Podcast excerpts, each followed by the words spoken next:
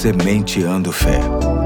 Porque semear a fé produz grandes colheitas.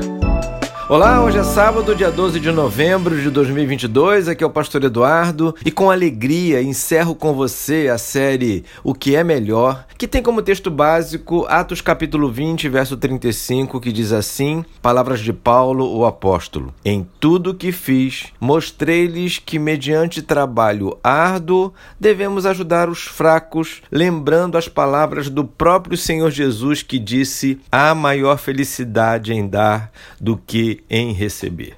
Deus ama os generosos, pois respondem às demandas da vida com grande obediência à Sua palavra. A generosidade praticada aos homens traz não apenas alívio ao próximo, mas também glória ao nome de Deus. Aquilo que fazemos em nome de Jesus na terra reverbera no céu. Até um copo de água gelada que damos a alguém com sede num dia de forte calor, em nome de Jesus, não ficará sem a consideração de Deus. Jesus foi enfático ao dizer que é mais feliz aquele que dá do que aquele que recebe. Quanto mais generosos somos, mais nos tornamos parecidos com o Pai Celestial. Quanto mais generosos somos, mais Deus é glorificado em nós e mais nos deleitamos nele. A bondade tem que originar do alto. Somente Deus é bom. E quando estamos nele, recebemos dessa natureza. E fazemos o que fazemos não porque somos bons,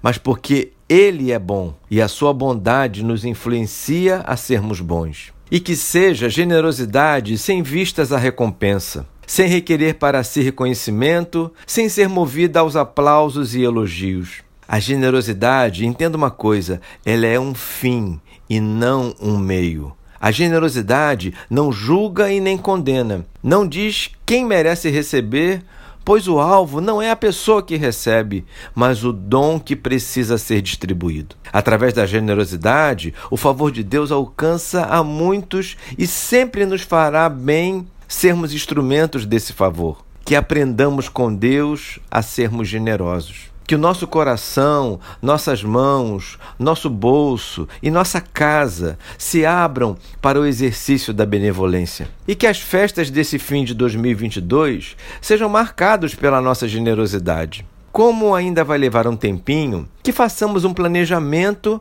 para não passarmos em branco neste ano. Não precisa ser um ato gigantesco. Pode ser que a sua condição não permita isso, mas entenda que, mesmo que pequena, a generosidade traz grandes marcas boas na vida daquele que vê a sua necessidade sendo suprida. Sejamos canais de Deus na vida das pessoas ao nosso redor. Hoje fico por aqui e até segunda, se Deus quiser.